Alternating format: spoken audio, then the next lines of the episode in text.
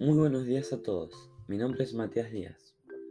A continuación, en mi podcast le daré a conocer mi punto de vista sobre las obras que he escogido en relación a la unidad, llamada Ideas que cruzan el tiempo. Las obras son estas. El poema llamado ¿Qué se ama cuando se ama? de Gonzalo Rojas. La canción latinoamericana del grupo llamado Calle 13. Y por último, la película Historias Cruzadas, como director a Tate Taylor.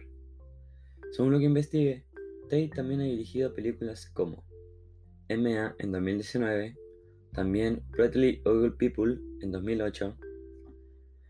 Bueno, ahora les hablaré sobre mis análisis de estas obras y cómo las relacioné con la unidad. Historias Cruzadas, la película del cual está ambientada en los años 60, en el estado de Unidos de Mississippi. En esa época la discriminación era muy marcada. Una joven periodista consiguió su primer empleo y empieza con una historia de Evelyn, mujer de color, morena, el cual en ella se ve reflejada la discriminación, sabiendo que en la época era muy común ver eso. Ella fue maltratada por las personas blancas en contra de los morenos, el cual poco a poco se fueron sumando casos que se parecían al de aquella. Gracias al que Evelyn se enteró de la periodista y su columna, en el cual poco a poco hemos conseguido igualdad en muchas cosas. Ahora continuamos con Latinoamericana, del grupo llamado Calle 13. Lamentablemente, este grupo ya no se encuentra junto. Claramente nos demuestra lo que quiere dar a conocer con su tema, la realidad del mundo y que no todo es dinero, y que hay distintos tipos de pieles y culturas. Para finalizar, el poema, ¿Qué se ama cuando se ama? de Gonzalo Rojas.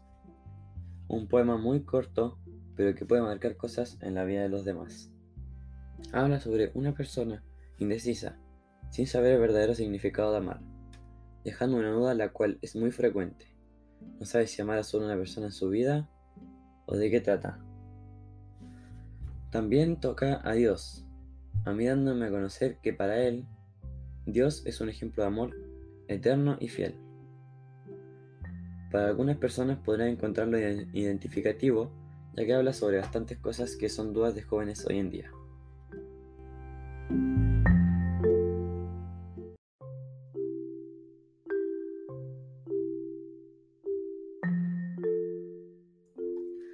Relacionando las obras con la unidad, aquellas tres hablan sobre el amor propio y reflexionan sobre la verdadera realidad de muchas personas.